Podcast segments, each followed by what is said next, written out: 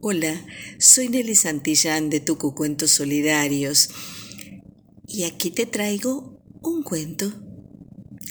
Cuenta una antigua leyenda que en una época de mucho calor, la gran montaña nevada perdió su manto de nieve y con él se fue toda su alegría. Sus riachuelos se secaban, sus pinos se morían y la montaña se cubrió de una triste roca gris. Entonces la luna, siempre llena y brillante, quiso ayudar a su buena amiga y como tenía mucho corazón, pero muy poco cerebro, no se le ocurrió una mejor idea que hacer un agujero en su base y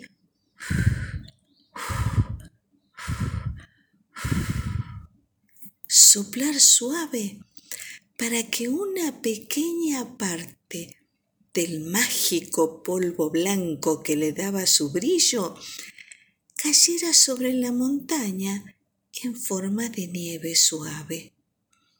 Una vez abierto, nadie alcanzaba a tapar ese agujero, pero a la luna no le importó.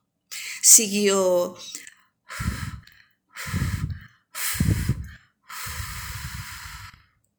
soplando y soplando, y tras varias noches vaciándose, perdió todo su polvo blanco.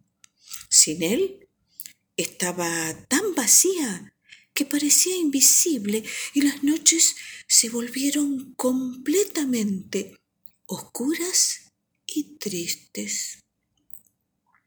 La montaña, apenada, quiso devolver la nieve a su amiga, pero como era imposible hacer que nevase de abajo hacia arriba, se incendió por dentro hasta convertirse en un volcán.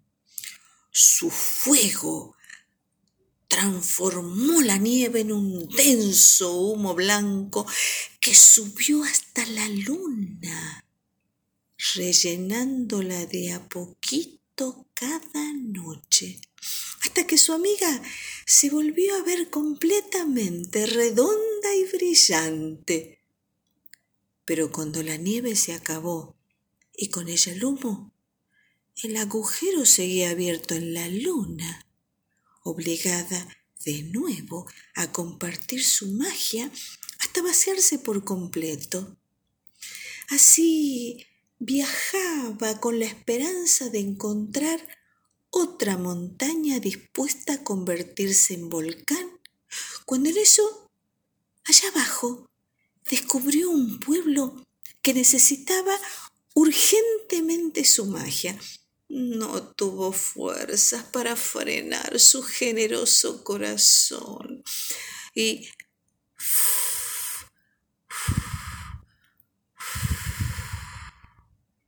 sopló sobre ellos, llenándolos de felicidad hasta apagarse ella misma.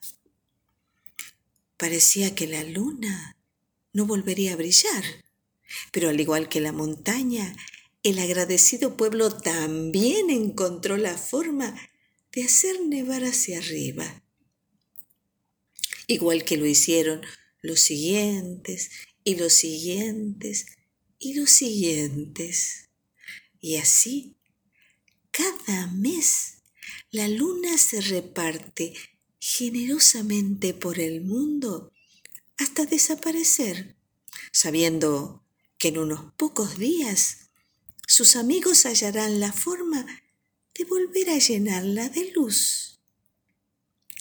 Este cuento se llama Un agujerito en la luna y es de Pedro Pablo Sacristán. Y colorín colorado, aquí este cuento se ha terminado